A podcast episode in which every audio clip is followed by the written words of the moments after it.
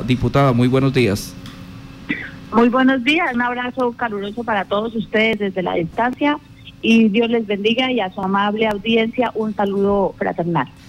Diputada, pues eh, con esta nueva elección, bueno, ¿cómo, cómo, cambia en este momento eh, este eh, grupo colegiado? ¿Quién entra? ¿Usted nueva, como nueva presidente? ¿Cómo están todas estas cositas allí en la Asamblea Departamental? Digamos que no hay grandes cambios, eh, es la misma línea. Yo eh, comparto y compartí siempre con la diputada la de Patricia el direccionamiento que le estaba dando a la Asamblea Departamental, un direccionamiento de cara a la comunidad en la medida de las posibilidades que la pandemia nos lo permite, eh, haciendo públicas todas nuestras actuaciones y procurando no ser un palo en la rueda para el desarrollo de nuestro departamento y las actuaciones del gobierno departamental, sin embargo, haciendo nuestro control político como nos lo dicta la ley. Sí, señora. ¿Cómo le fue en esa elección? ¿Cuántos votos a favor? ¿Hubo alguno en contra? Eh, ¿Qué pasó con su elección como eh, nueva presidente de la Asamblea? Eh, fueron seis votos a favor. Agradezco obviamente a mis compañeros que hayan confiado en mi capacidad para representarlos en las diferentes actuaciones que le competen a la presidencia de la Asamblea y siguen siendo mis amigos, mis compañeros, es, es la libertad, de la democracia. Y a quien eh, faltó a la elección, que fue el diputado Tamayo, que nos manifestó que por razones personales pues no podía asistir, eh, también eh, toda la comprensión del mundo, eh, ha pasado por algunas situaciones complejas en temas de salud de su familia y pues todo eso se respeta. Actuaciones normales dentro del desarrollo de, de los ejercicios de la Asamblea Departamental, es un recinto político, donde se dan discusiones políticas y, es normal y estoy satisfecha pues con el resultado. Sí, señora. En este momento, eh, diputada, eh, ¿qué proyectos ha presentado la gobernación de Casanare? ¿Cuáles son los que están en debate político? Hay varios proyectos en debate en este momento, como eh, la sesión o la venta más bien por parte de la, de la gobernación de algunos predios a Covi Oriente, eh, que se vienen eh, desde el año pasado intentando sacar adelante, pero que pues no ha sido posible por la falta de alguna documentación o por algún mal proceso de, de avalúos. Eh, hay un, hay dos, un proceso en este momento en la Asamblea Departamental, hay otro proyecto de presupuesto, hay varios proyectos que se han presentado por parte de la Asamblea, algunos ya salieron porque como ustedes saben, estamos culminando ya nuestro primer periodo de sesiones ordinarias de este año y hay varios procesos que se vienen manejando. Eh, no ha sido fácil con el tema de la pandemia. Además, hemos tenido pues que eh, que nos socialicen a los diputados y que se concerte el nuevo capítulo de regalías, que ese trabajo ya se hizo. Sin embargo, pues no son procesos fáciles de comprender. El gobierno nacional no facilita las cosas, no hay información clara y precisa aún en la forma en que se deben presentar los proyectos al gobierno nacional. Eso crea, eh, digamos, una un retraso y un problema muy, muy grande para nuestras comunidades en el desarrollo que se debe dar en ese tipo de inversiones para la comunidad. Permítame, me regreso un momentico a la venta de predios a Covi Oriente. ¿Estos predios son de particulares, son de la gobernación?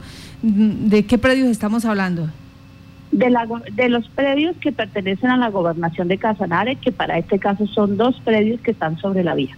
Mm, dos predios y eh, imaginamos que es eh, eh, los, el metraje que se necesita para poder ampliar esta, esta vía.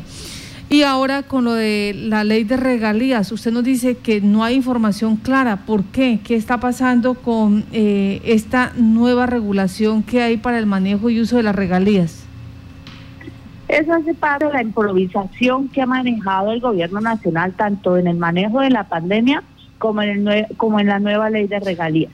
Ha, improvisado muchísimo, ha hecho pues un, mal un mal manejo de todos estos temas y eso lo único que nos crea son dificultades y nosotros como Duma departamental pues nos toca exigirle porque es nuestro papel y es lo que debemos hacer porque en nosotros recae la responsabilidad y el encuentro con nuestra comunidad y, la, y los y las necesidades que nos manifiestan y que uno ve pues que no hay celeridad. Entonces uno ahonda en los temas a ver qué está pasando qué está sucediendo y nos encontramos pues con, con varias situaciones que se presentan pero una de las más graves pues es el retraso en, en, la, en, la información para la presentación de esos proyectos, tanto para el departamento como para los municipios eh, de Casanare y pues obviamente de toda Colombia, pero en lo que nos compete a nosotros, sí, muy preocupados con esos retrasos del gobierno nacional y, eso retrasa a todos. Y pero, se saben lo demorados que son esos procesos. Permítame porque pues escuchaba uno al director de regalías a nivel nacional y él explicaba supuestamente que hay eh, más o menos seis meses para que la comunidad haga esa planificación participativa y los proyectos los pueda viabilizar directamente el señor alcalde o el señor gobernador o eh, dependiendo del ente territorial. Y, y ellos eran los que mm, viabilizaban los proyectos, los que la, eh, lo, subían a la, a la plataforma del CIFIT y de paso también eran quien ejecutaba la contratación. Entonces, ¿dónde está eh, ese cuello de botella que ustedes lograron identificar? Ese cuello de botella radica en que no es clara cómo se tienen que mm. presentar, en qué formato se tienen que presentar y cuando se llega allá pues dicen que eh, eh hay cuando planeación presenta o va a mirar cómo es que se tienen que presentar los proyectos, tanto municipal como departamental, pues se encuentra con la talanquera que ni allá saben cómo darle manejo a toda esa documentación y a la presentación de esos proyectos.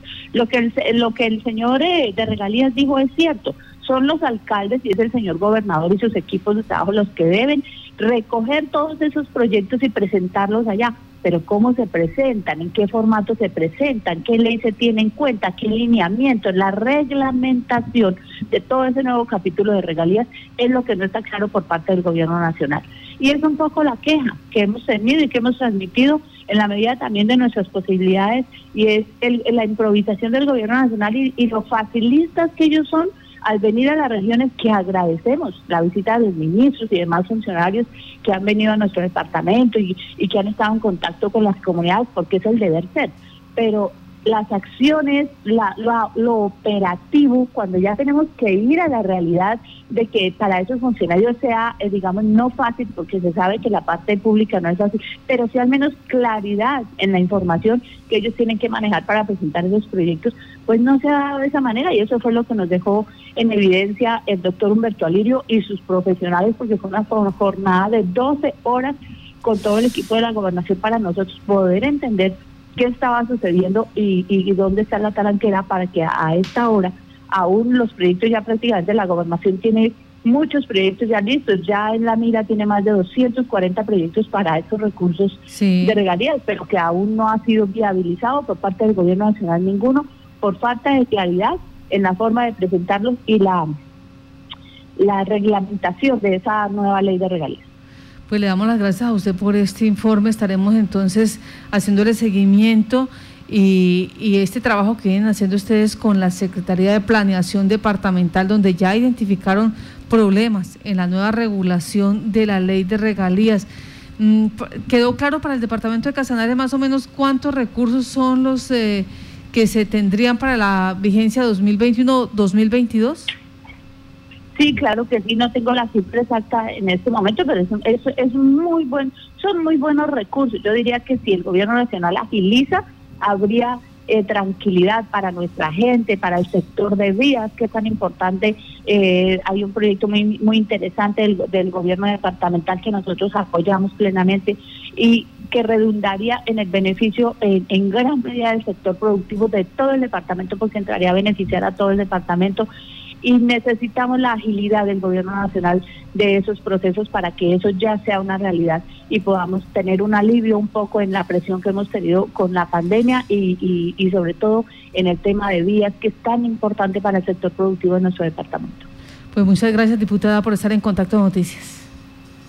A ustedes, Dios les bendiga y muchísimas gracias. Un abrazo grande.